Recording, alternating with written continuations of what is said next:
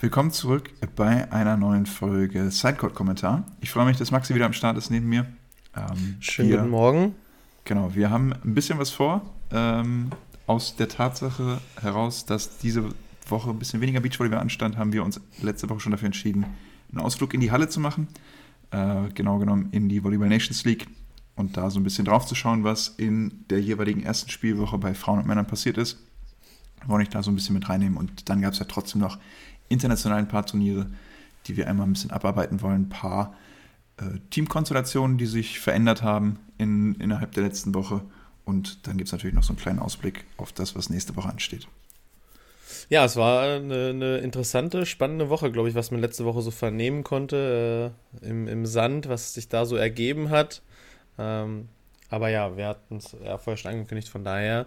Äh, ja, Volleyball Nations League, Männer und Frauen. Die Frauen sind, glaube ich, schon in Brasilien wieder angekommen, starten da morgen in ihre zweite Woche. Die Männer haben ihre erste Woche gerade abgeschlossen. Ich würde sagen, wir starten trotzdem mit den Frauen, weil rein vom, von dem, vom Datum her waren die ja als erstes dran und die sind ja, ähm, ja erstaunlich gut gestartet eigentlich. Ne? Die haben äh, 3-1 gegen die Niederlande gewonnen, 3-0 äh, Kroatien geschlagen. Ich meine, dann haben sie gegen die Chinesen 3-0 verloren.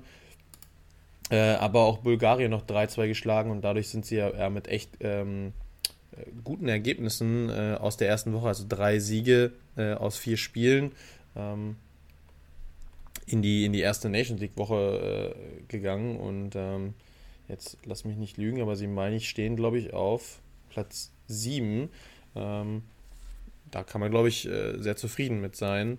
Ähm, ich weiß nicht, wie hast du es gesehen? Äh, was du gesehen hast vielleicht? Äh, liest sich so ein bisschen komisch, ne, dass sie nur auf Platz 7 sind, trotz drei von vier ja. gewonnenen Spielen. Ist so ein bisschen zweigeteilt, die Tabelle.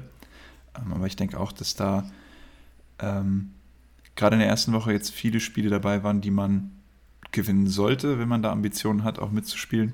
Äh, gegen vielleicht etwas schwächere Teams. Und wenn es dann gegen, gegen die stärkeren Nationen geht, ähm, dann braucht man die Punkte auf jeden Fall. Deshalb ganz gut, dass ähm, ja, die deutschen Frauen da schon mal gut vorgelegt haben. Ich habe ein bisschen mir die Stats auch angeguckt. Ähm, natürlich sticht dann Hannah Ortmann da wieder raus, aber auch eine, eine Lena Stegroth, Lina Alsmeier, die alle sehr solide Leistungen ge gezeigt haben. Ähm, deshalb denke ich mal, kann sich das durchaus sehen lassen. Ich weiß jetzt nicht, ob man dem Punkt gegen Bulgarien, den man in Häkchen verloren hat, vielleicht noch so ein bisschen hinterher trauert. Ähm, aber im Endeffekt äh, muss man das Spiel natürlich auch erstmal gewinnen nach 1, 2 Satz Rückstand. Ne? Ähm, also, ja, denke ich, ist, nimmt man so mit. Die acht Punkte sind, glaube ich, werden, werden viel wert sein.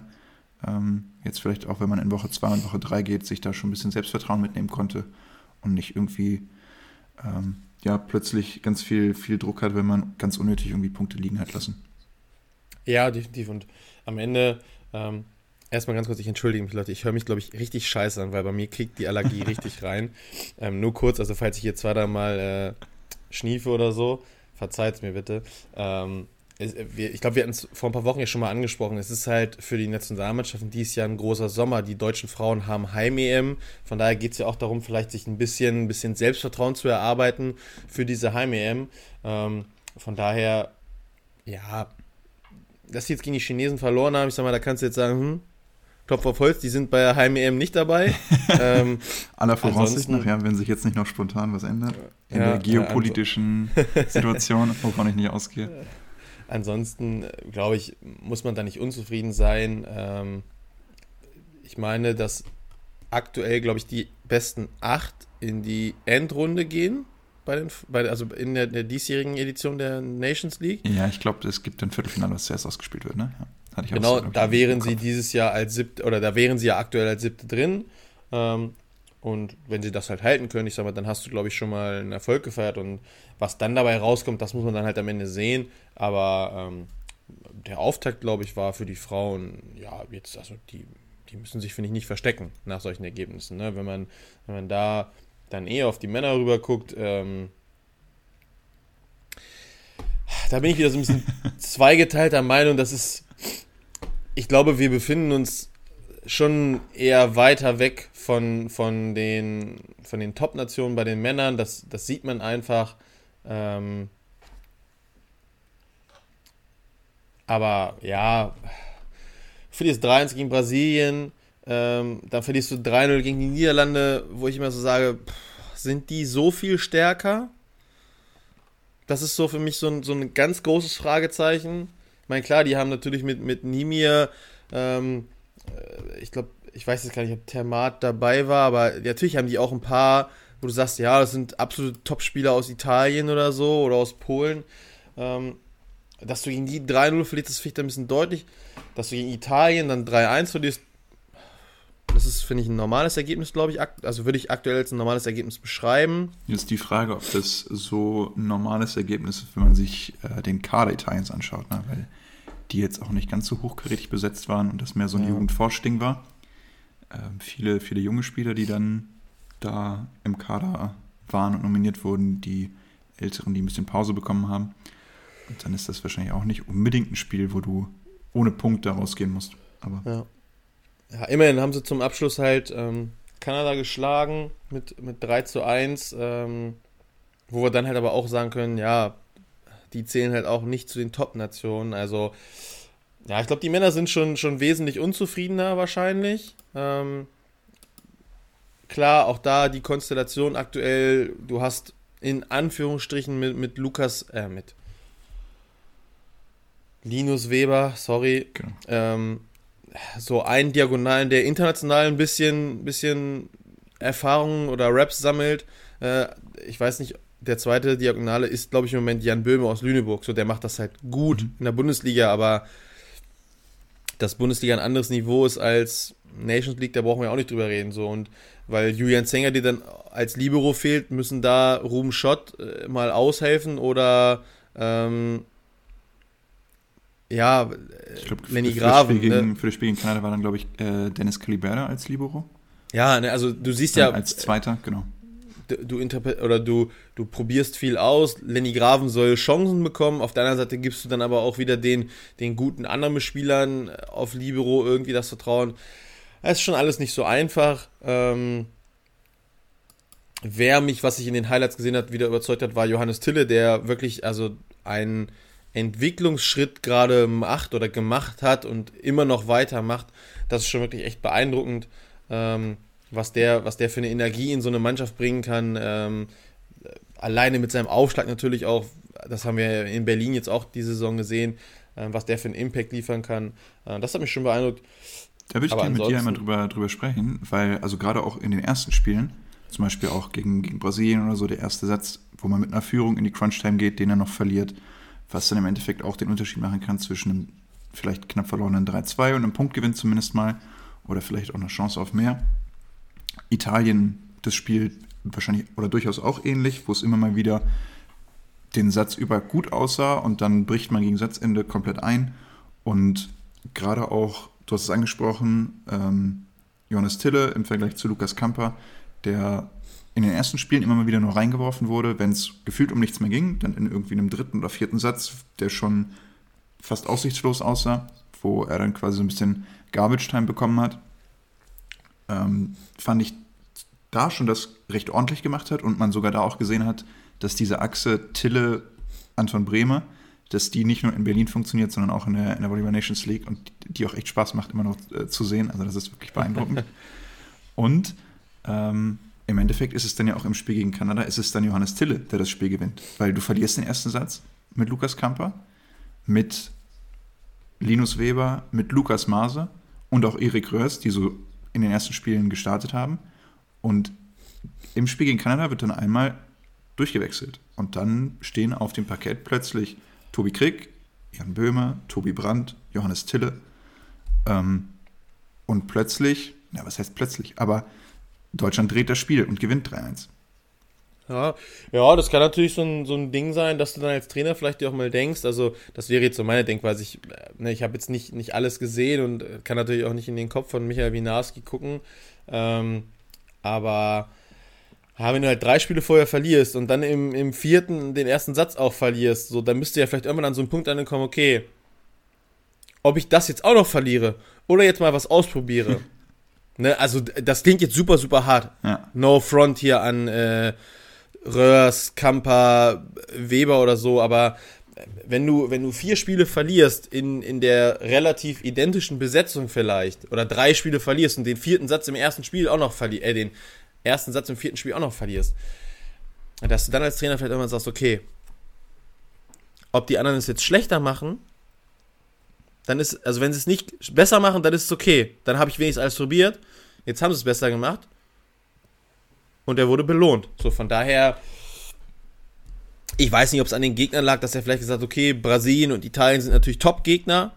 Dass man da sagt, okay, da lasse ich auch die Leute, die, die vielleicht die meisten Raps gerade so auf internationalem Niveau haben, ähm, also Krieg in, oder ich sag, Weber, Kamper spielen viel international.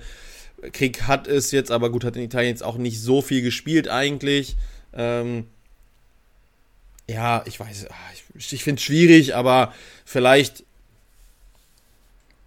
vielleicht sollten wir, ich glaube, aus deutscher Männersicht sollte man die Nations League, so hart es klingt, ähm, viel, viel mehr zum Probieren nutzen. Hm. So, weil, also, gerade jetzt, du bist jetzt, du gehst jetzt als 14. aus der ersten Woche raus, du hast, weiß ich nicht, klar, es sind jetzt in Anführungsstrichen drei Punkte zu, zu Rang 8. Ähm, und du hast mit, mit Italien und Brasilien schon zwei Top-Gegner. Ähm, auch, auch die Niederlande sind aktuell unter den Top 8 ja vertreten. Aber da halt vielleicht überlegen zu sagen, spielen wir uns wirklich für die großen Sachen ein, EM und Olympia. Das wäre jetzt so, ich glaube, da, das wäre für mich jetzt so ein Ansatzpunkt zu sagen, okay, ich versuche jetzt in jedem Spiel immer zu gucken, okay, was ist meine, was ist meine beste Starting Six? Starting Seven, respektive mit Libero. Ähm, wen kann ich, oder auf wen kann ich gerade Richtung Olympia bauen?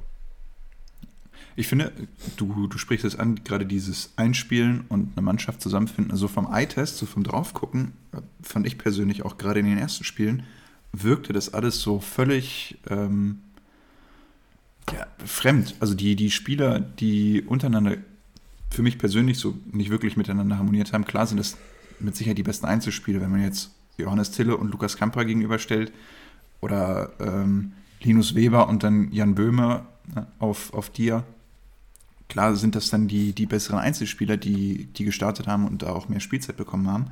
Aber so persönlich für mich sah das nicht so richtig nach, nach einem Mannschaftssport aus. Und gerade auch irgendwie, was dann die Defense anging und ähm, Bälle, die dann irgendwie gefallen sind, die bei weitem wirklich nicht hätten, hätten fallen müssen, ähm, habe ich mich dann wirklich gefragt, okay, wie, wie kriegt man das jetzt vielleicht in den Griff? Und dass man dann plötzlich alle auswechselt, ne, im, im Spiel gegen Kanada, was ja dann fast schon der Fall ist, und ein Tobi Brandt, der vorher wirklich wenig Spielzeit bekommen hat, auftritt und ein richtig gutes Spiel macht, ähm, ja, wirklich da, ich glaube, wenn er auch Topscorer ist, ähm, und da durchaus dazu beiträgt, dass Deutschland da zumindest mal mit, mit drei Punkten aus der, aus der ersten Woche rausgeht. Ja, ich, ich meine, ich weiß nicht, was die das Trainingslager über gemacht haben, ich, aber ich, ich hätte sagen, mir gewünscht, halt dass man da ein bisschen, bisschen früher vielleicht auch agiert und mal schaut, dass ähm, ja, so die, die Aufstellung vielleicht auch mal aufgebrochen wird und guckt wird, okay, hey, wer, äh, wen können wir vielleicht da nochmal reinwerfen oder ergänzen, statt dann erste und zweite Reihe zu spielen und dann einmal komplett durchzuwechseln. Ne? Ähm, ja, also erstmal der Punkt mit dem, mit dem Training und Trainingslager ist natürlich ein ganz wichtiger. Ähm, was, was finde ich immer schwierig zu beurteilen ist, wer ist halt fit, wer ist halt nicht fit. Also klar, es sollte natürlich am besten keiner so eine Nations League Woche mitfahren, wenn er nicht fit ist. Ähm, aber weißt du vorher nicht, kannst du, finde ich, nicht beurteilen. Plus, ähm, gefühlt sagt es mir, das siehst du, finde ich, auch in der Volleyball-Bundesliga, dass Trainer ganz lange an ihren Formationen festhalten. Also wirklich erst gefühlt bei sieben, acht Punkten Rückstand fangen die dann mal an zu wechseln. Außer du hast eh so einen so einen Wackelkandidaten, sagen wir mal, zum Beispiel gehst du auf Annahme Außen, dein zweiter Annahme Außen ist vielleicht gar nicht vom Leistungsniveau her mit dem dritten so ein großer Unterschied, dann wechselst du den vielleicht schon mal eher oder so.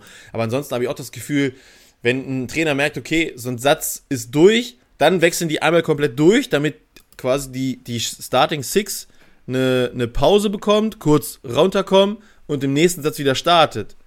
Anstatt halt vielleicht zu sagen, okay, lassen wir die jetzt mal, mal drauf und ich würde behaupten, das zieht sich vielleicht einfach so ein bisschen durch, dass du sagst, okay, du hast halt ein gewisses Vertrauen in manche Spieler, das möchtest du den Spielern ja auch wiedergeben, aber ich glaube, Deutschlands Männer sind gerade an einem Punkt angekommen. Ja, Lukas Kamper ist der Kapitän, aber er ist auch nicht mehr der Jüngste. Muss ich an dem so festhalten, dass ich sage, an dem führt kein Weg dran vorbei. Gerade wenn ich einen Johannes Tille in der Hintern habe, der eine so krasse Saison gespielt hat. Aber wie gesagt, das ist da, also sage ich jetzt, da weiß ich zu wenig, was intern gerade im Training passiert. Michael Winarski wird ein Planer. Der wird ja nicht umsonst sagen, Lukas Kamper ist meine Nummer 1 im Zuspiel im Normalfall. So. Von daher, ja, es ist schwieriges Thema. Ich hoffe, dass die Deutschen sich ein bisschen fangen und noch ein bisschen Erfolgserlebnis, also die Männer gerade. Bei den Frauen würde ich sagen, die, die, da meckert man, wenn auf hohem Niveau gerade, aber natürlich wünsche ich denen auch noch, noch mehr Erfolge. Ähm, aber gerade bei den Männern, ähm, denen wünsche ich auf jeden Fall ein bisschen mehr Erfolg, dass sie sich ein bisschen mehr Selbstvertrauen holen. Ähm, gerade in Richtung EM und, und äh, Olympia-Quali, weil das wäre natürlich nochmal huge, wenn sie, wenn sie da wirklich ähm, was, was leisten können. Ähm, offen und ehrlich, aber es wird ein harter Pick jetzt, aber ich sage, dass bei beiden Turnieren nicht großartig etwas drin sein wird. Hm. Äh, ich bin gespannt, gerade bei den deutschen Herren, wie, wie das jetzt, ich meine, nach der Woche Pause dann in den Niederlanden ist, glaube ich, dann der, die zweite ja, Woche, die zweite genau. Spielwoche, wie das da weitergehen wird. Ich habe gehört, ähm, der Kader wird sich ein ganz kleines bisschen verändern. Also es gibt wohl den einen oder anderen Spieler, der dazu äh, rücken wird. Und jetzt könnt ihr euch denken, hm, wo habe ich denn meine Infos her? Nein, ich habe, ja, also es, ich habe gehört, dass Jakob Günther zum Beispiel mhm. ähm, dazu, also dazu stoßen wird, kann mir das auch gut vorstellen, dass Michael Winarski natürlich dem einen oder anderen immer mal Pause gibt, so wenn man an Anton Brehme denkt oder an Tobi Krieg, die ja beide auch schon mit, mit ordentlichen Verletzungsproblemen zu, zu kämpfen hatten, dass man da sagt, ähm, gibt mal denen mal, mal Auszeiten, mal eine Woche oder so, ähm, wenn du halt eben diesen, wenn du halt eben diesen, diesen langen Sommer hast, so, ne, ich weiß noch, letztes Jahr, gut, letztes Jahr war es klar, Anton Brehme gar nicht, aber auch hier der, der Berliner Tim Kahl, der Franzose, ähm, der hat letztes Jahr auch keine Nations oder gar keine Nationalmannschaft gespielt, weil der halt auch ständig Knieprobleme hat, hat man halt auch gesagt, nein, du spielst jetzt halt keine, keine Nationalmannschaft, ähm, du, du musst halt fit sein ab äh, Herbst wieder und dementsprechend, ähm, ja, kann ich mir durchaus vorstellen, ähm, dass da immer mal der ein oder andere mal, mal ein bisschen gewechselt wird, ne, dass man vielleicht auch mal sagt, ich, ganz spannend finde ich zum Beispiel auch, kriegt Jan Zimmermann nochmal mal eine Chance. Ne, gefühlt äh, hörte sich das so ein bisschen an oder konnte man vielleicht so ein bisschen raussehen, ist der aktuell drei? Also, es würde mich nicht wundern, ne, wenn der drei wäre, aber trotzdem kannst du dem ja auch mal sagen, jetzt, okay, fahr mal mit eine Woche, vielleicht statt Lukas Kamper auch mal, ne, dann fährst du mal mit zwei jüngeren Zuspielern los. So, machen sie es schlechter? Gut, dann, dann hast du die Bestätigung, dass du auf Lukas Kamper setzen kannst. Machen sie es besser, hast du vielleicht noch ein bisschen Konkurrenzkampf ange, äh, den angezogen. Von daher, ähm, ja, schauen wir mal. Wie gesagt, es, es war ja, glaube ich, ein 45er Rooster, den man von vornherein ausgerufen hat. Ähm, dass da jetzt nicht jeder in der Nations League zum Einsatz kommen wird, das war, glaube ich, auch allen bewusst so. Ein, ein Lorenz Kalizek aus Gießen war ja zum Beispiel auch in diesem großen Rooster. Ähm, ich glaube, das ist für die auch okay. Ne? Die haben jetzt ein bisschen Nationalmannschaftslook geschnuppert. Jakob Günther war ja letztes Jahr bei EM auch mit dabei, von daher, da kann ich mir das schon eher vorstellen. Ähm, aber ja, schauen wir mal. Wie gesagt, die Männer, glaube ich, die können noch ein bisschen mehr experimentieren. Ja, finde ich, sind spannende Überlegungen, gerade auch was die, zum Beispiel die Zuspielposition angeht. Und ich meine, ich kann mir schon vorstellen, dass ein Lukas Kamper gerade auch dann neben dem Feld nochmal sehr viel, sehr viel mit sich bringt. Und das könnte man dann vielleicht durchaus verlieren, wenn man zwei junge Zuspieler mitnimmt, aber wäre auch ein Risiko, was sich vielleicht lohnt einzugehen. Dann müssen eben andere in der Mannschaft diese Führungsrolle einnehmen. Ähm, und ich meine, der Weg nach in die Niederlande ist ja auch nicht ganz so weit aus Deutschland. Und dann bietet es sich durchaus mal an, vielleicht ein, zwei Spieler mitzunehmen, die, die sonst nicht äh, ja, mit, mit am Start wären. Ja, das stimmt.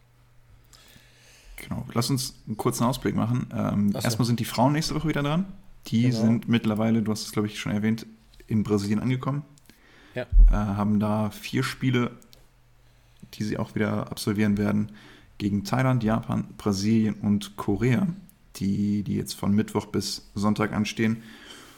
Für mich persönlich, sage ich, sind das ganz humane Uhrzeiten. Ein, ja, also, also zweimal, do, zweimal halb elf, zweimal 19 Uhr, also abends jeweils. Deutsche, deutsche Zeit sehr angenehm auf jeden Fall.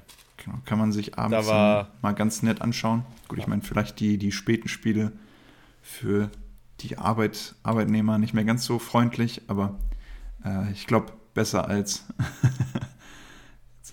Maxi putzt sich gerade die Nase mit seiner Allergie, deswegen. Äh, Sorry, bitte, wirklich. entschuldigt die Elefanten, wir sind nicht im Zoo, aber.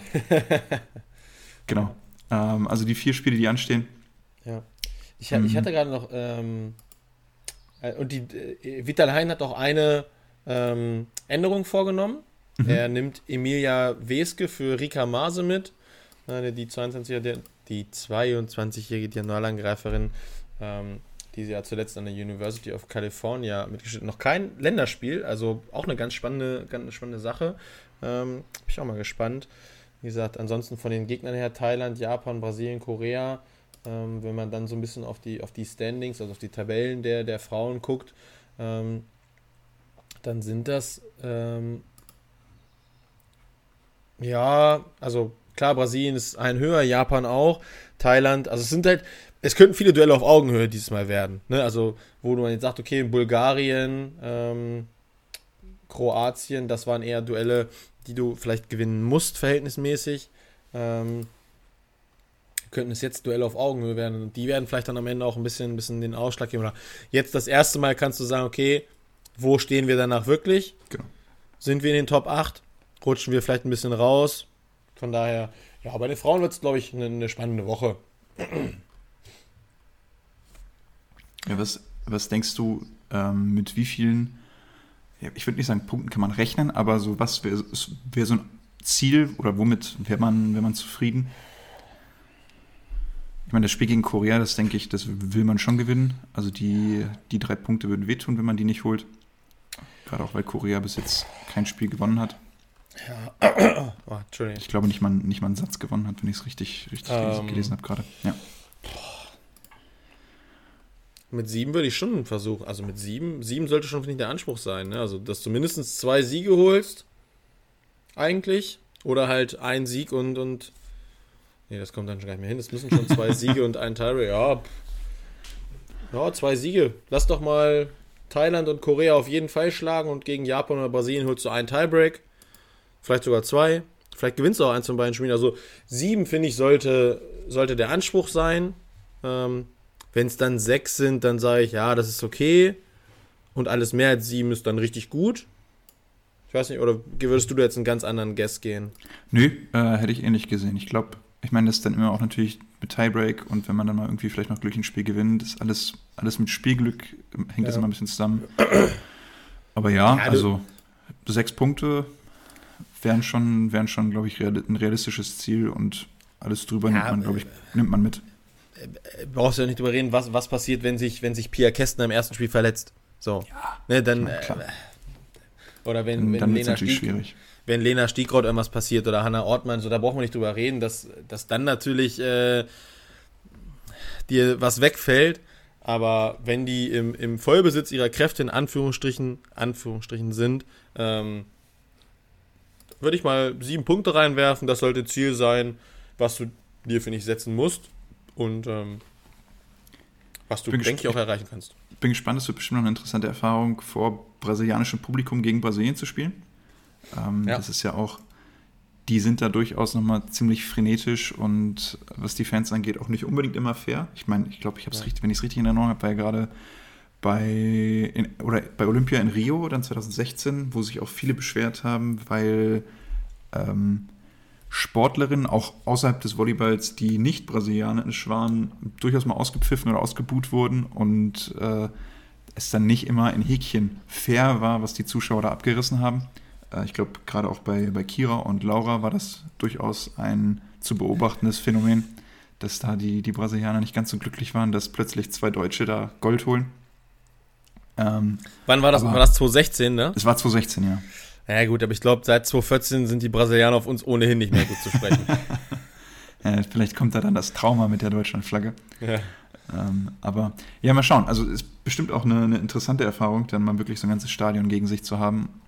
Ähm, bin ich gespannt, wie, wie sie damit auch umgehen. Um den ehemaligen äh, CEO meines äh, Lieblingsclubs äh, im Fußball jetzt zu zitieren, es gibt doch nichts Geileres, wenn so eine ganze Halle gegen dich ist. Ja, Nein. Äh, ich glaube, da gibt es da gibt's ganz unterschiedliche Spielertypen. Ne? Ja. Also manche, die das dann wirklich äh, dankbar annehmen und manche, die dann auch darunter leiden ja, und dann ja, absolut, überhaupt nicht mehr, überhaupt nicht mehr alles beisammen haben. Ja. Deswegen also bin ich wirklich gespannt, wie, wie die deutschen Frauen damit umgehen. Strich drunter, den metaphorischen. genau. Ja, womit möchtest du denn im Sand starten? Willst du mit äh, den Futuren, mit dem Nations Cup? Äh, Lass uns äh, chronologisch mit den durchgehen. Und zwar der, der Nations Cup war zuerst. Okay, alles klar. Na, dann arbeiten wir uns so durch. Fangen wir erstmal mit den, mit den vergangenen Turnieren an oder mit den Turnieren aus der vergangenen Woche. Äh, genau, der Nations Cup gibt es abzuarbeiten. Ähm, Deutschland hat sich qualifiziert bei den Frauen für die nächste Runde. In Form von Müller-Tillmann, die vor Ort waren in Norwegen, und Ludwig Lippmann. Ähm, haben sich durchgesetzt. Gut periodisiert übrigens anscheinend, ne? genau. Die, die, die haben ja Hamburg ausgelassen. Genau. Ähm, ja, ich würde jetzt sagen, nicht, nicht geglänzt, aber souverän ist nach Hause gespielt. Interessant finde ich ist bei dem Modus, dass Coaching erlaubt ist. Also in den Auszeiten auch, dass immer mal wieder ein Trainer ein paar Worte verlieren darf und jeweils zu den Athletinnen sprechen kann. Ähm, ich bin mir jetzt nicht sicher, ob das dieses ganze Olympia-Qualifikationsturnier über so erlaubt sein wird oder ob das einfach was ist, was innerhalb des Nations Cups übernommen wurde, weil das ja letztes Jahr in Wien das erste Mal ausgetragen wurde, wenn ich mich richtig erinnere. Und dann quasi so als Gimmick mit übernommen wurde. Bin ich gespannt, ob das so ein bisschen wie beim Davis Cup beim Tennis, ob das so bleibt, ob das äh, bestehen bleibt oder ob das ein einmaliges Ding war. Ähm, und natürlich auch immer die Frage, so wer, wer geht damit besser um und wer wem hilft das oder wem hemmt das vielleicht auch? Das ist ja eine sehr ungewohnte Situation, wo auch immer. Würdest du sagen, dir fallen Teams auf Anhieb ein, die damit nicht so gut klarkommen würden?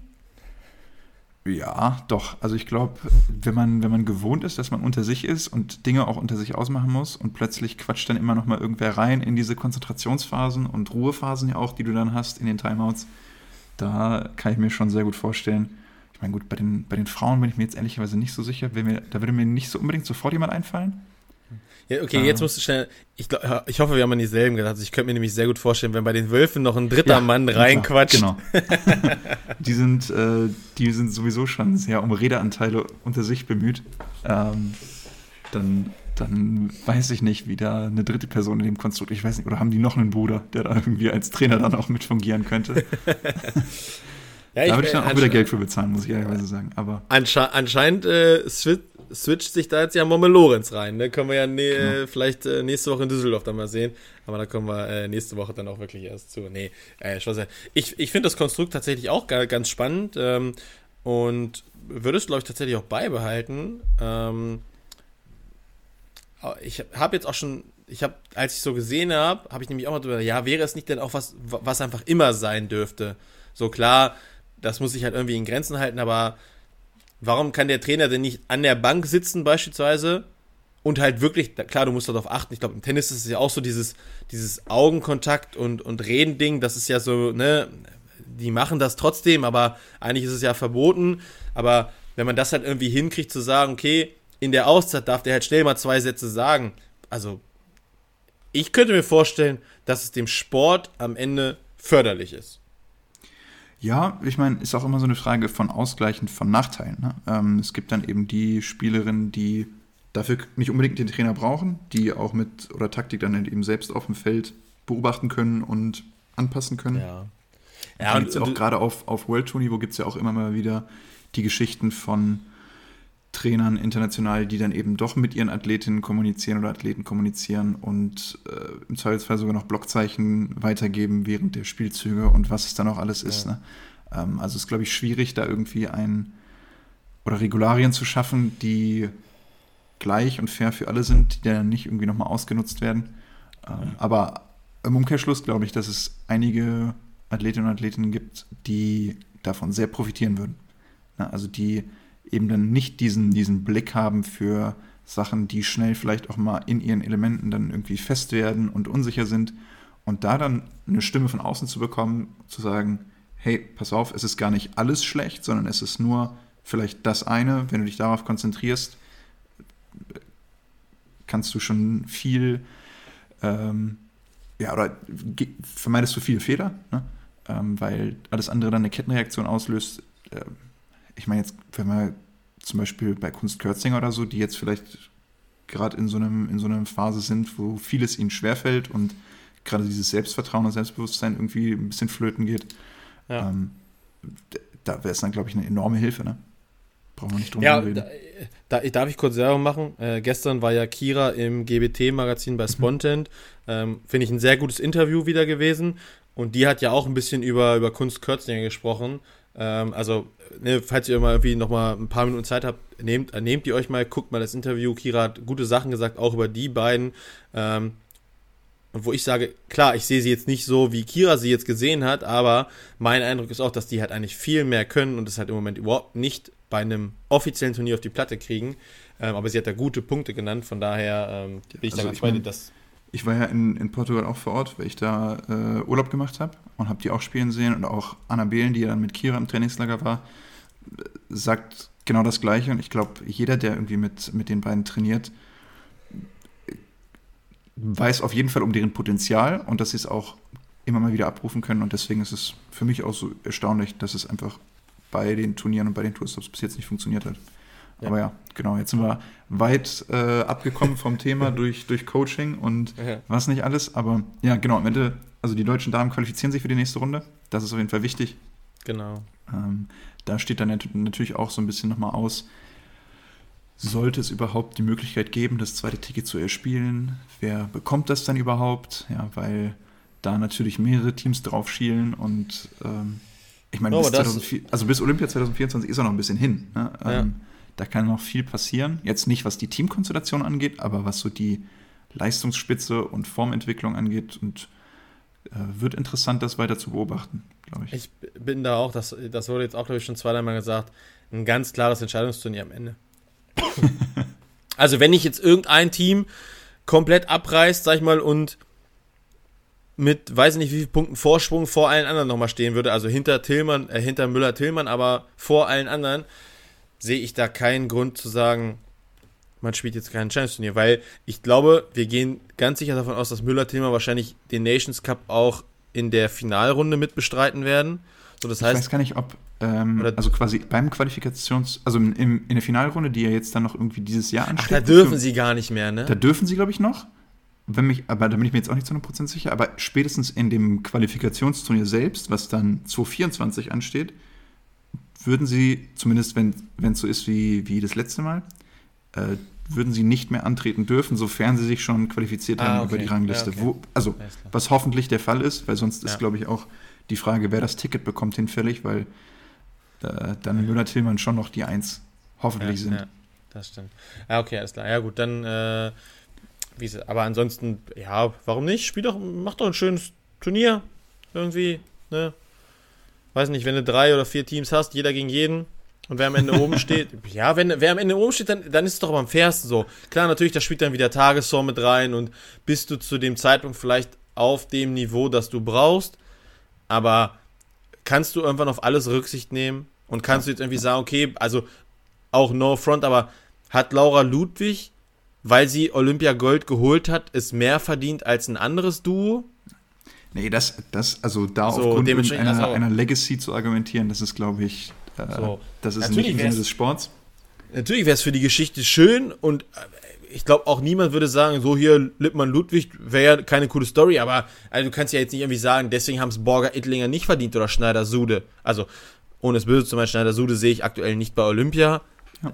Aber ich sehe auch Lippmann Ludwig nicht bei Olympia. Also, wenn wir ehrlich sind, haben wir aktuell nur ein deutsches Team bei den Frauen und wahrscheinlich auch bei den Männern leider, äh, was halbwegs schlagbar unterwegs sein kann bei, auf Olympianiveau. Also, ohne es wirklich jetzt böse zu meinen. Ich Ja, ich, ich tue mir immer ein bisschen schwer mit diesen Entscheidungsspielen, weil es dann im Prinzip ja mehr als eine ganze Saison hängt dann von einem Spiel ab.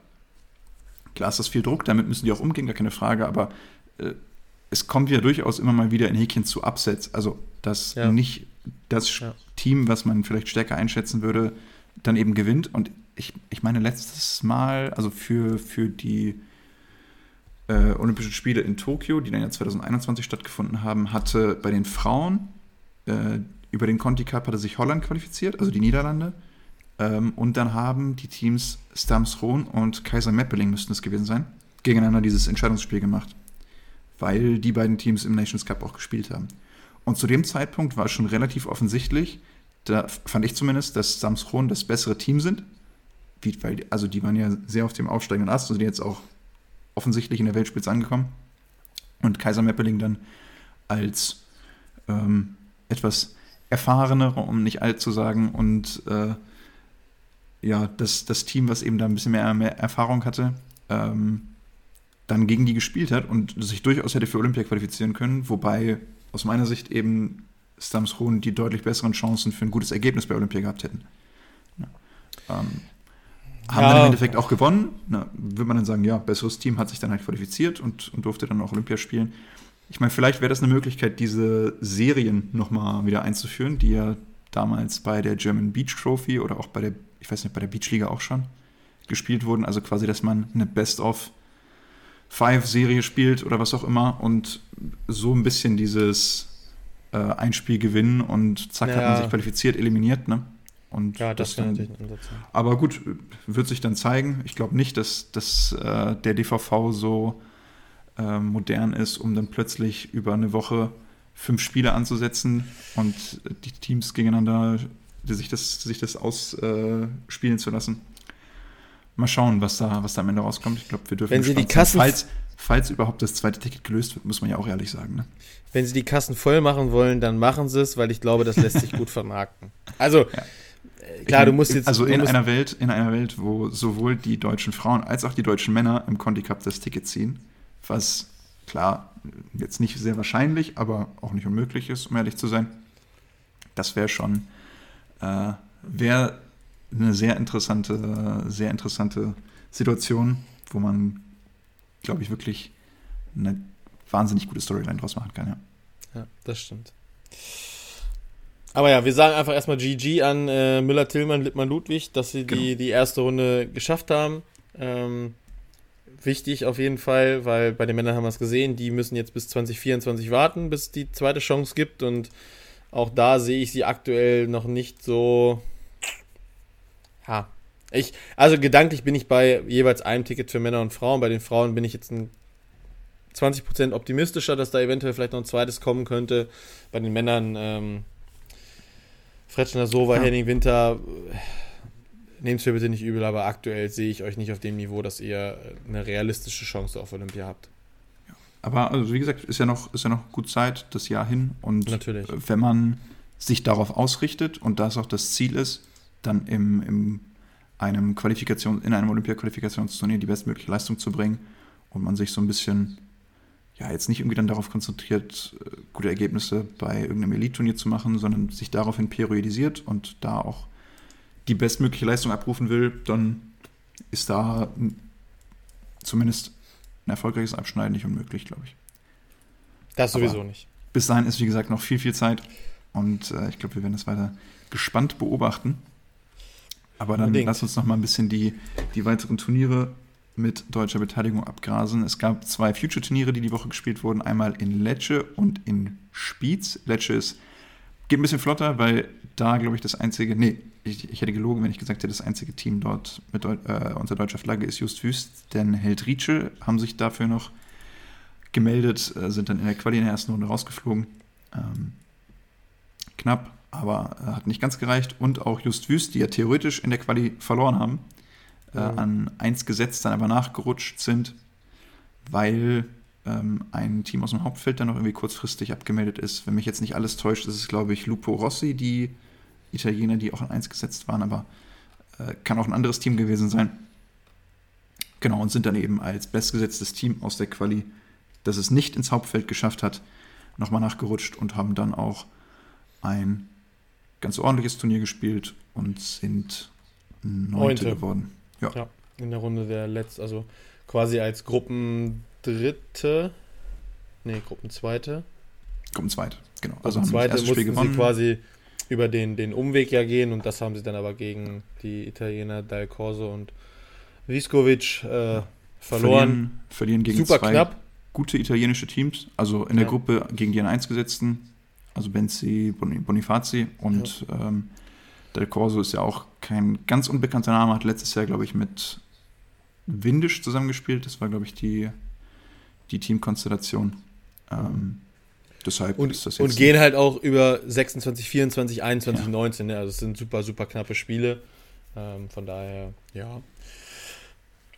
Die zeigen, dass weiterhin mit ihnen zu rechnen ist, aber auch dieses Jahr noch nicht der große, das große Erfolgserlebnis fehlt den beiden dieses Jahr, finde ich noch so. Ne? Das ich mein, ist natürlich ist ja auch, auch immer immer so eine Sache, dass man äh, sich da reinspielen muss in die Turniere und ja. gerade bei den, bei den Futures in Italien oder jetzt auch in der Schweiz hat man es ja gesehen, gerade bei den Männern, ähm, dass dann eben die Heimteams, die dann vielleicht etwas zu gut für Future-Turniere sind, dann eben nochmal dabei ja. sind. Ähm, und dann macht es das auch immer mal wieder ein bisschen schwer in so einem Turnier. Ja, und mit ein bisschen Glück ist dann vielleicht auch immer mal ein Halbfinale drin. Aber ich bin mir sicher, dass die beiden über die Anzahl der Turniere sich da jetzt auf jeden Fall reinspielen werden. Das denke ich auch, ja. Und dann vielleicht auch nicht immer über die Quali gehen müssen. Ich meine, waren ja jetzt schon topgesetztes Team und nächstes Mal ja. rutschen sie dann hoffentlich rein. Ins, ins Hauptfeld zumindest mal.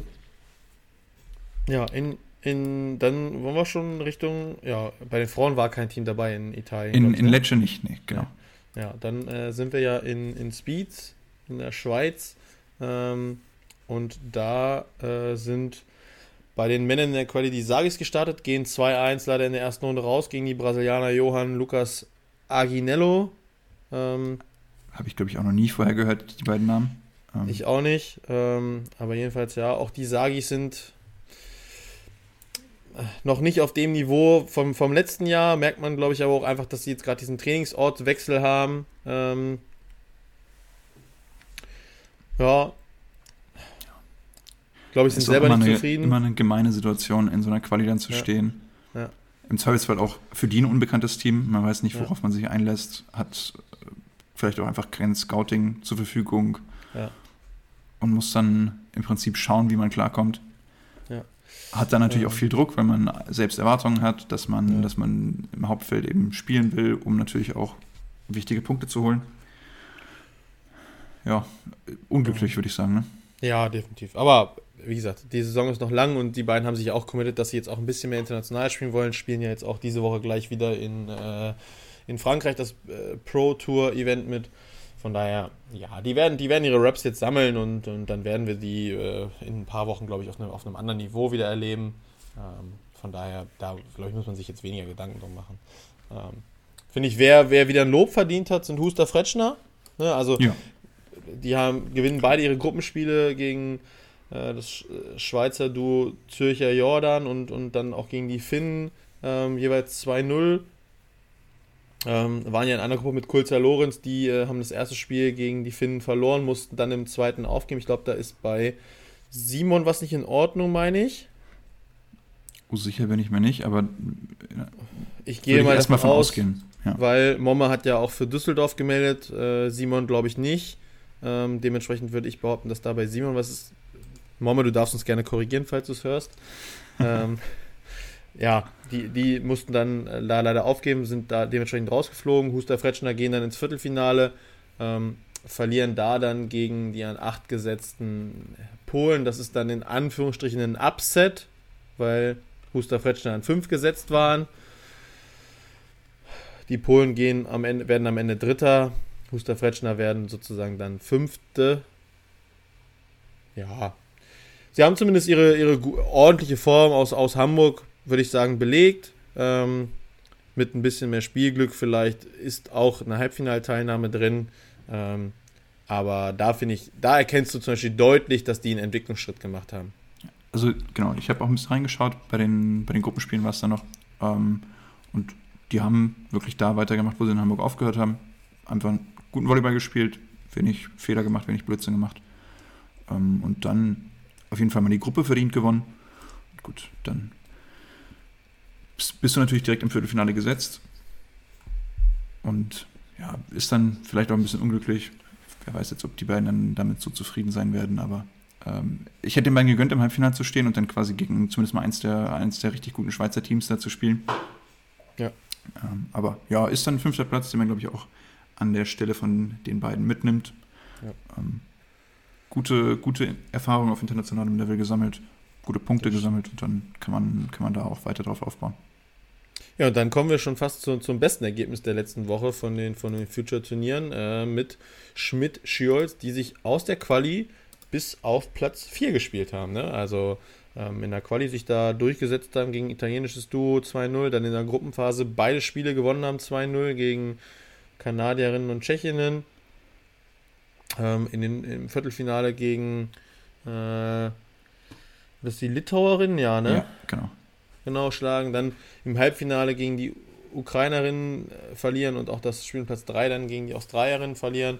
Ähm, genau, das Spiel Platz 3 sind sie nicht mehr angetreten. Achso, ja, ja, sorry. Äh, ich, ich würde jetzt nicht, oder? Ich meine, offiziell ist ja natürlich Verletzung.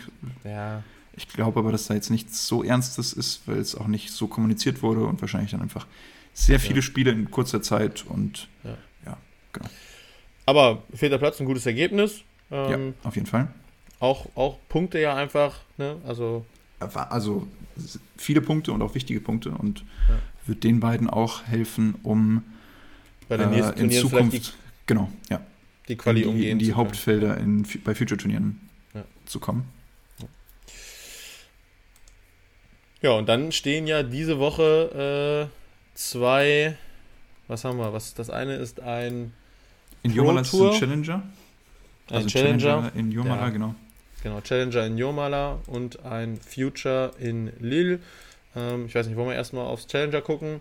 Ja, ähm, genau. Wenn ich jetzt gucke, bei, beim, bei den Männern haben wir niemanden im Hauptfeld.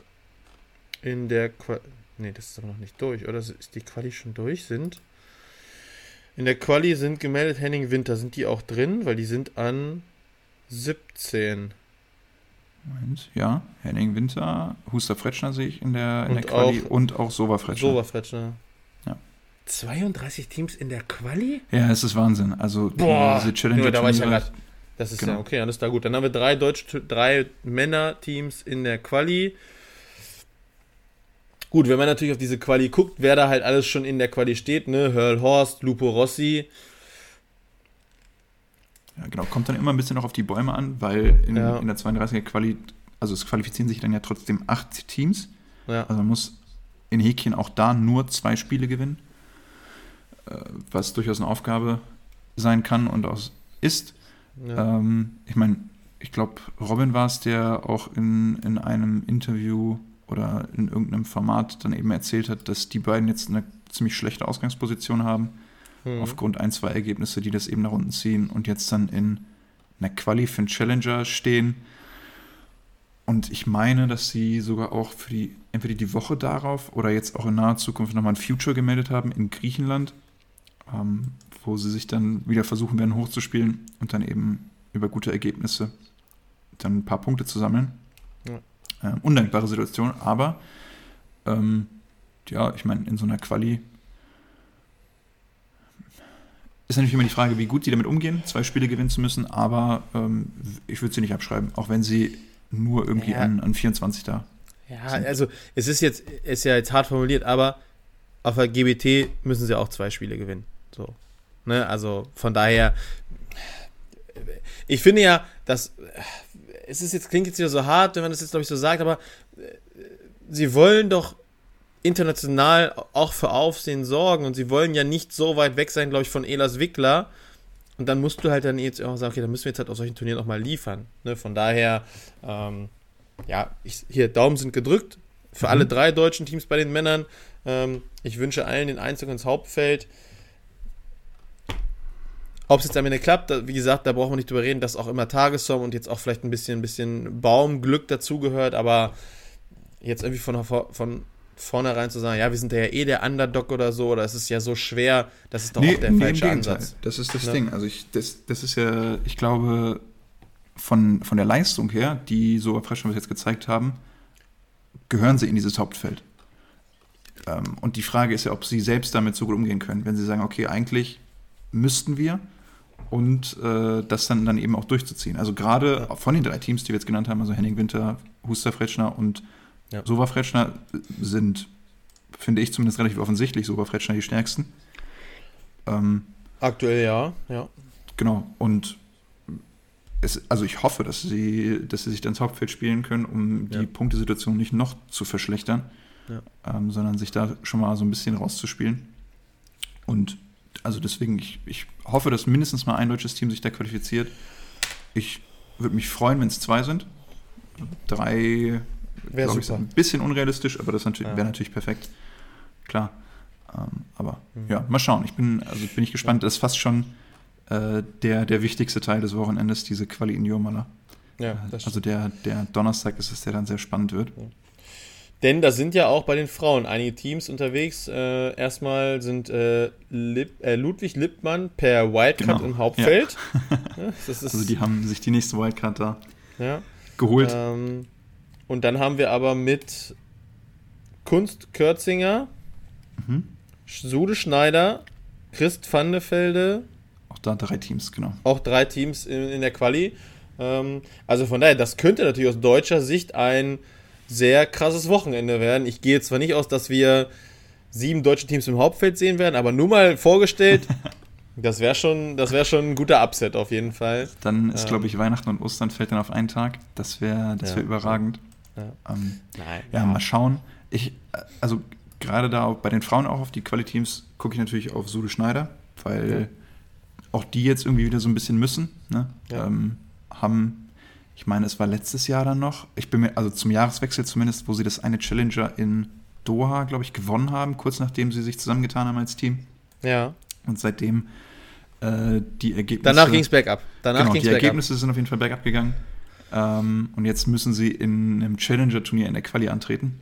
Ähm, deswegen, also da gucke ich auf jeden Fall mit einem Auge drauf. Ich meine, wer weiß, wie gut Kunst Kürzinger mit der Situation international umgehen können. Ähm, vielleicht fällt es ihnen leichter als auf der deutschen Tour. Weil man weniger Im Zweifelsfall wird, ja. ist, es, ist es da auch äh, ja, eine Erfahrung, die sie auf jeden Fall sammeln können ich, und sich hoffentlich nicht allzu viel Druck machen. Ähm, und worauf ich wirklich gestand, gespannt bin, sind äh, Chinois und Kim, die antreten, die ja auch in Brasilien schon mal zwei Challenger-Qualis gespielt haben, da zweimal knapp gescheitert sind, ähm, wo auch, ich glaube, Kim war es, die dann kommuniziert hat, dass sie äh, da schon noch ziemlich sauer ist und in ihrem sportlichen Ehrgeiz ähm, ja wirklich gefrustet war nach dem, nach dem Aus, was dann entweder beide Male oder mindestens einmal auch richtig knapp war. Mhm. Ähm, deswegen hoffe ich und wünsche ich mir für die beiden, dass sie, dass sie da diesmal die Quali packen und sich da auch dann in dem Hauptfeld mal beweisen können und äh, ihre, ihre Leistung, die sie auf der deutschen Tour präsentiert haben, da auch äh, international mitnehmen können. Ja. Auf jeden Fall spannend. Jomala, äh, Jomala, ich weiß nicht, wie spricht man es richtig aus? Ich habe es, glaube ich, dreimal falsch gesagt. Aber ich glaube, Jomala. Aber. Okay. Jomala auf jeden Fall keine, äh, ein, ein Place to, to watch für deutsche Volleyball-Fans, Beach-Volleyball-Fans. Genau, wird spannend. Ja. Und äh, dann. Gerade, wie gesagt, gerade also, der Donnerstag die Quali. Ja, und dann leit gerne über. Genau, ja, dann haben wir noch das, das Future ja in, in Lille, also in Frankreich. Ähm, wir haben bei den Männern drei Teams in der Quali. Das äh, internationale Interimsduo Bennett Ponywatz und Simon Kulzer. Also anscheinend Simon doch vielleicht auch nichts Schlimmeres. Vorsichtsmaßnahme da gewesen. Äh, Just Wüst und die Sagis, die da antreten werden, auch alle in der Quali. Ähm, die müssen, da ist noch gar nichts verfügbar, wie der Plan da aussieht. Aber bei 16 Teams, die werden wahrscheinlich, spielen die zwei Runden, eine Runde? Zwei Runden auch, genau. Also das ist so der Standard. Also aus 16 also, Teams qualifizieren sich dann vier. Okay, ja. Ähm, ja. Schauen wir Spannend, mal, ne? also ist auch nicht ausgeschlossen, ist natürlich jetzt, ist die, also das ist noch die Zulassungsliste, die ich jetzt gerade offen habe, die ist noch nicht hm. sortiert nach den Punkten für die Setzliste. Ja. Ähm, ist natürlich auch nicht ausgeschlossen, dass da irgendwie nochmal ein deutsches Duell dann in der zweiten Runde vielleicht oder so ja. passieren wird. Ähm, aber ich denke, also klar, so die, die Sagis werden da ähm, jetzt auch vielleicht mit der Erfahrung in Moment, jetzt muss ich selber überlegen, Spiez war es, glaube ich, wo sie, wo sie unterwegs waren in der Quali rausgeflogen ja. sind. Ähm, die werden wollen und vielleicht auch fast schon so ein bisschen müssen, weil sonst wird es nicht einfacher mit den Punkten. Nee. Ähm, Just Wüst, die natürlich auch wieder gute Chancen haben und ganz gut gesetzt sind. Ähm, gut, und Ponywatz Kulzer ist dann so ein bisschen die, die Wundertüte. Ich meine, mit guten, guten Punkten und einer guten Setzung können sie sich da auch ins Hauptfeld spielen. Ja. Ähm, könnte, könnte funktionieren mit, mit drei deutschen Teams, je nach, ja. je nach Baum natürlich. Und bei den Frauen haben wir dann auch noch zwei, ne? Schmidt-Schierholz, die wieder unterwegs sind und auch Paul Schieder, die nach dem guten Auftritt auf der, auf der GWT ähm, in Hamburg jetzt dann auch international, glaube ich, das erste Turnier zusammenspielen. Die haben letzte Woche noch nicht ja. gespielt, ne? Ja. Mhm. Also wird ihr erster Auftritt gemeinsam international sein. Ähm, kann man, glaube ich, auch gespannt sein. Kann, kann von bis ist gerade eine große Range, die beiden jetzt, glaube ich, da haben. Ähm, aber dass die auf jeden Fall Volleyball spielen können und mit denen immer mal zu rechnen sein kann, äh, das haben sie, finde ich, in Hamburg schon angedeutet. Von daher. Ja, und die vier kennen sich ja auch mit Quali-Spielen auf Future-Turnieren ganz gut aus. Also haben da jetzt äh, viel Erfahrung auch schon letztes Jahr gesammelt. Ähm, deswegen mal gucken, wo, wo äh, die beiden Teams am Ende landen werden. Und so, wenn ich jetzt so drauf schaue, dann sind das nicht so die bestbesetztesten Future-Turniere, sowohl bei den Männern als ja, auch bei den Ja, das habe ich eben auch gerade gedacht. Ne? Also, und das, klar, weil natürlich parallel das Challenger noch ist. Ja, also äh, ja. da sind dann auch natürlich viele Teams, die vielleicht dann auch nochmal versuchen, da die Quali mitzunehmen und zu spielen. Ja. Und wenn es für die jeweiligen Teams ins Hauptfeld geht, dann kann ich mir vorstellen, dass da auch ein gutes Ergebnis bei rauskommt. Ja. Wäre auf jeden Fall wichtig. Ja. So, ja. dann haben wir alles abgegrast, was so die, die Future- und World Tour Turniere angeht. Ja. Ähm, einmal nochmal kurz die Info zu den Rock the Beach Turnieren, ah, ähm, weil die Turniere in Stuttgart und Moment jetzt, genau, Berlin äh, die ursprünglich geplant waren, nicht stattfinden. Aber mittlerweile ist bekannt gegeben worden, dass Ersatzturniere stattfinden werden, die äh, von den Landesverbänden jeweils organisiert werden. Das Stuttgart-Turnier bleibt auch bei dem ersten, also bei dem geplanten Rock the Beach-Termin, wird parallel zu Düsseldorf 1 stattfinden, also zu, zu dem ersten Tourstop hm. in Düsseldorf stattfinden, während des Kessel-Festivals ist das, glaube ich, auch. Ähm, ist aus der Sicht gut für die Teams, weil es wichtige Punkte gibt, die vielleicht auch bei dem einen oder anderen eingeplant waren mit dem, mit dem 16er Baum. Ähm, gerade auch im Hinblick auf die Timlor-Qualifikation äh, ist natürlich schade, dass das äh, nicht in dem Format möglich ist, wie, wie ursprünglich geplant war. Und ich glaube auch, das Preisgeld deutlich nochmal nach unten gegangen ist. Verständlicherweise, weil überhaupt erstmal ein, ein großes äh, ja, im Prinzip Dankeschön an die Landesverbände rausgehen ja. muss, dass es überhaupt stattfinden kann. Ähm, also, ja, aber äh, quasi der, der Kompromiss oder der Biss in den sauren Apfel, immerhin findet was statt. Und äh, das ist, glaube ich, der, der wichtigste Punkt, ja. dass die Turniere nicht ersatzlos wegfallen.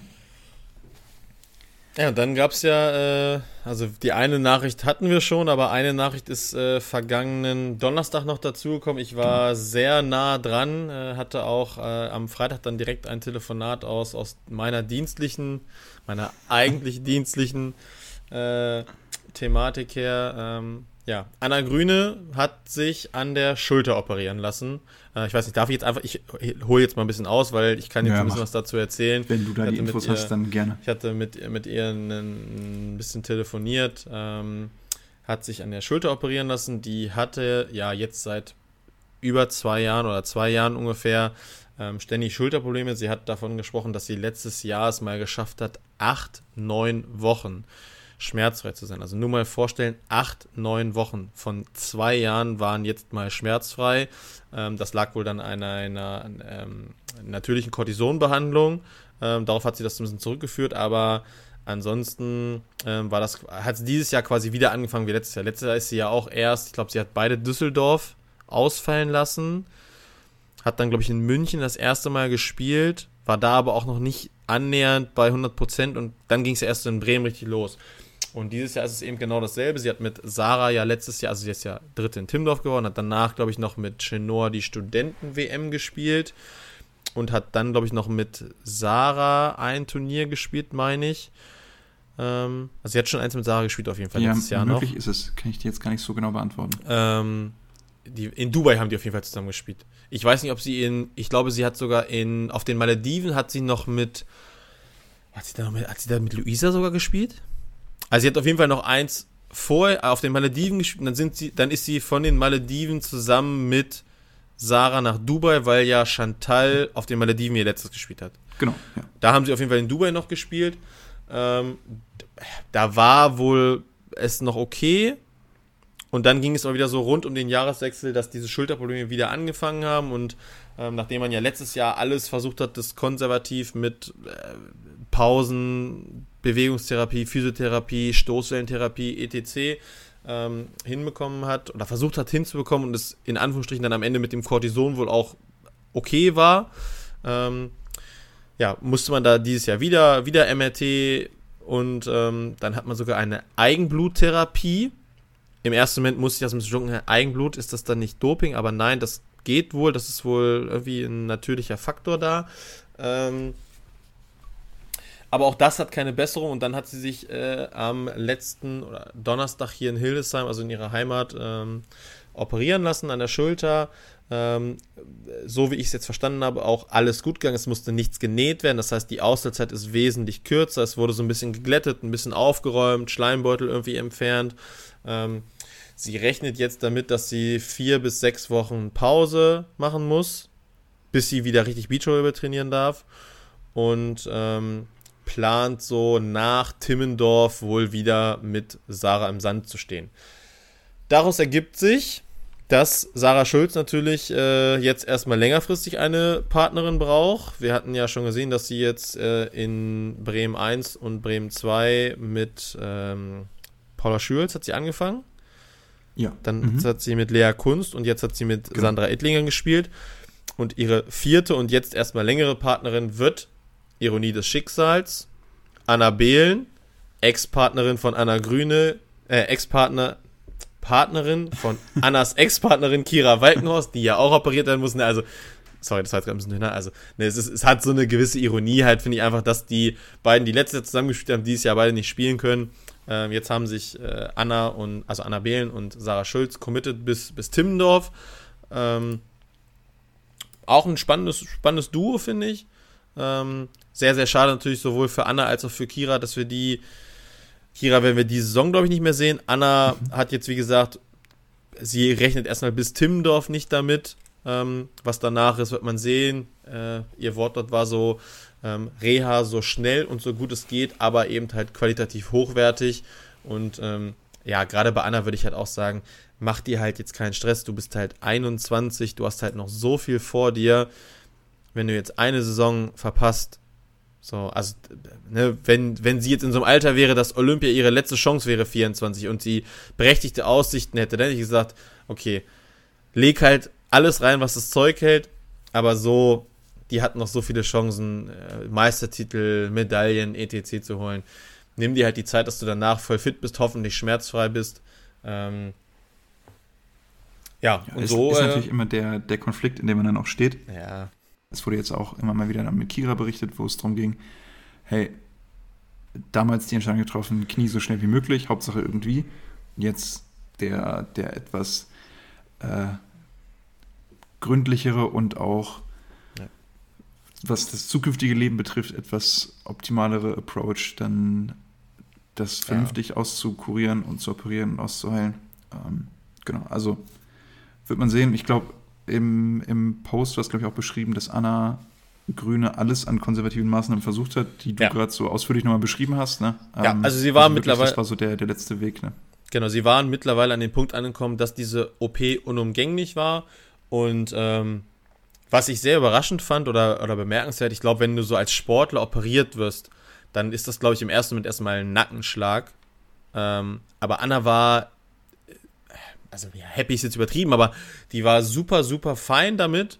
Hat sie auch gesagt, so, für mich ist es jetzt so, ich bin jetzt an so einem Punkt angekommen, ich wusste ja nicht mehr, was ich mache oder was, was gemacht wird. Ich es wird irgendeine Therapie angewendet, ich muss vier bis sechs Wochen warten, schlägt die an, schlägt die nicht an.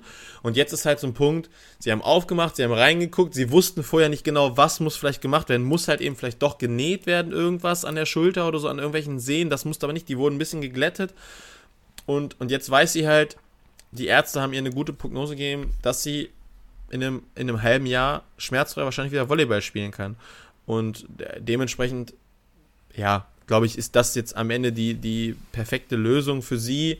Ähm, wie gesagt, wenn sie jetzt 35 wäre und es so Richtung letzter Saison gehen würde, hätte ich gesagt, ja, ich kann jeden Ehrgeiz verstehen zu sagen, kann ich diese OP irgendwie nochmal ein halbes Jahr schieben und, weiß nicht, pfeife mir zwei Ibus rein vor jedem Spiel, vor jedem Training.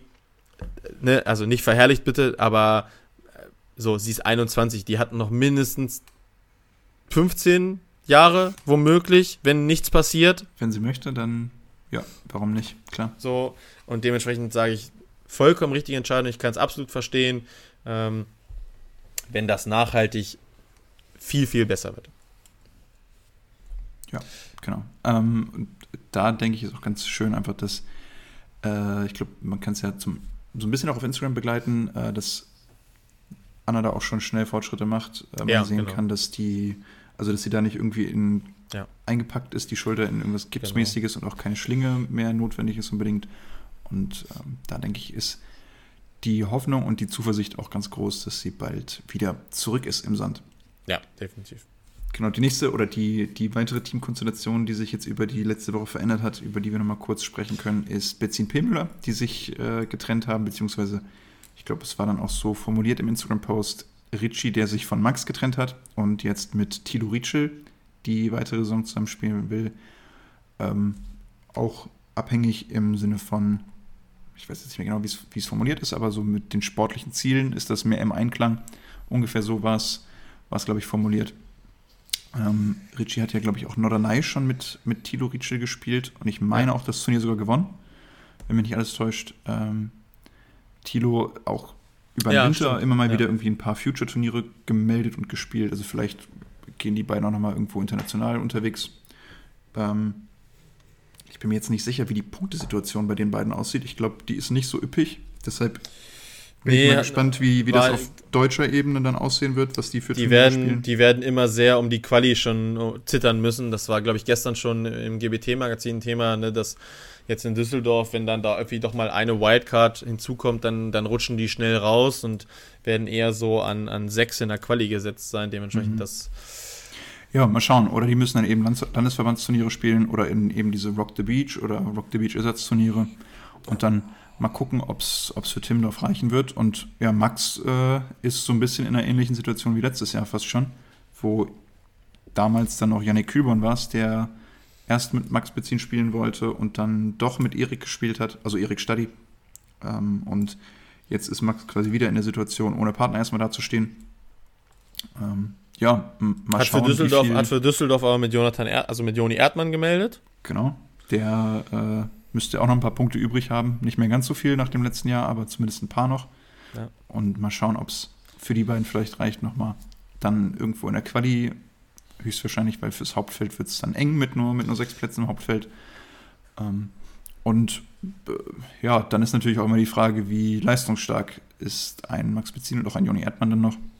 Um, ja, Ob es da dann in der, in der Quali noch reicht, um, um Spiele zu gewinnen gegen vielleicht auch dann irgendwie mal so ein Team wie Just Wüst, die da noch immer rumdümpeln. Ja, ja also an, an solchen Teams merkst du natürlich, dann doch, wie hart der Baum geworden ist, der auf der GBT, dass du halt eben nicht mehr diesen 12er Baum hast, sondern diesen, diesen 8er Baum. Ähm, trotzdem bleibe ich dabei, ja, also, es klingt jetzt, glaube ich, so hart, wenn ich sage, ja, okay, wenn du dich halt eh nicht deinen vollen Fokus auf den Beachvolleyball legst. Genau. Hast du dann was im Hauptfeld auf der GBT zu suchen? Ja, das ist, das ist die Frage, die beantwortet werden muss, ne? Und, genau. Also bei und, jedem und, Einzelnen. Und, und da finde ich dann ab. Und dann sage ich halt offen ehrlich, wenn du halt sagst, das ist ein, ja, für mich, ich weiß nicht, ob es ein ambitioniertes Hobby jetzt das falsche Wort ist oder die falsche Formulierung, aber dass Elas Wickler, Fretschner Sova, Henning Winter, Huster, Fretschner, die sage ich, dass die ja alle viel, viel mehr Zeit in den Beachvolleyball investieren. und die dann auch berechtigt im, Haupt, im Hauptfeld stehen, da brauchen wir nicht drüber streiten. Und dementsprechend, ja, es, ja, ist, es, ist, es ist jetzt, es tut mir leid für die Sportler, dass mit Rock the Beach da was wegfällt, wo du dir halt eben noch, also wo vielleicht genau deine Ambitionen genau die richtigen wären oder in einem, in einem gesunden äh, Mittelfeld wahrscheinlich wären. Aber ja, am Ende wollen wir doch, dass unsere Teams besser werden.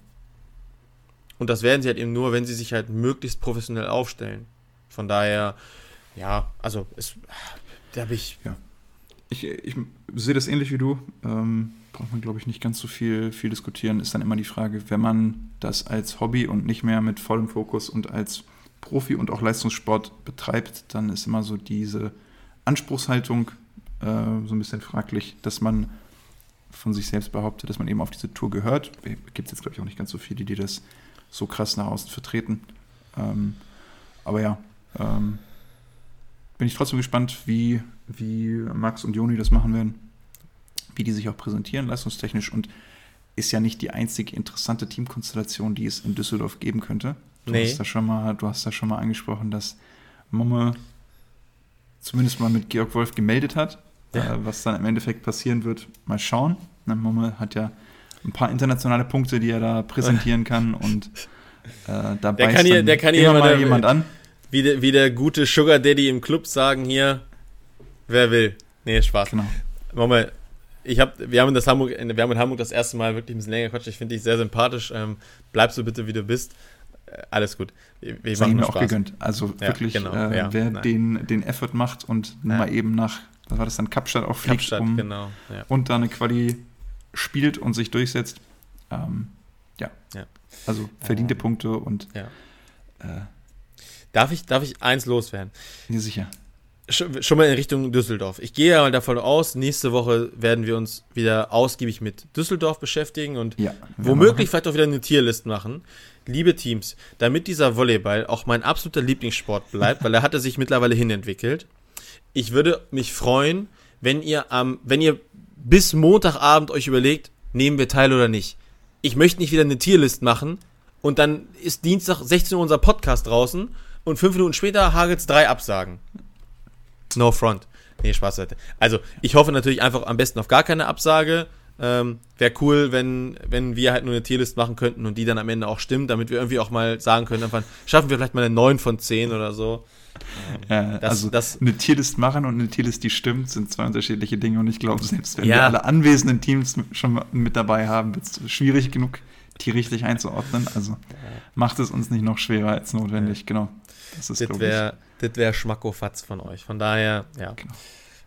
Ich würde sagen, das wir haben so heute als, alles, oder? Als letzte Worte, genau. Ja. Wir haben einen sehr ausführlichen Schwenk gemacht. Äh, sind ja in der Zeit schon ein bisschen fortgeschritten, aber ich glaube, ganz, ganz gut rumgekommen und vollständig auf jeden Fall. Und dann ja. werden wir uns nächste Woche wir hatten schon wieder ausführlich, ausführlich der German Beach Tour widmen und hoffentlich ganz viele positive Ergebnisse aus mhm. den äh, World Tour Turnieren und auch der Volleyball Nations League. Das stimmt. Vermitteln ja. dürfen. Ich sag ciao, Kakao. Ja, tschüss, bis dahin.